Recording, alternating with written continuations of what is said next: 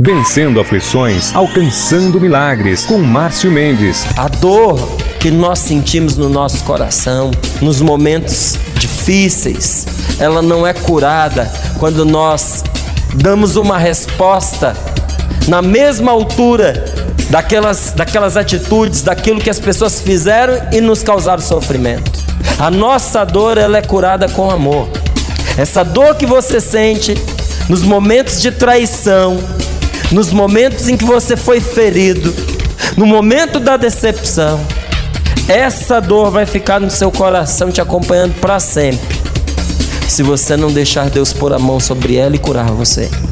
Não é o tempo que cura a ferida, é o amor.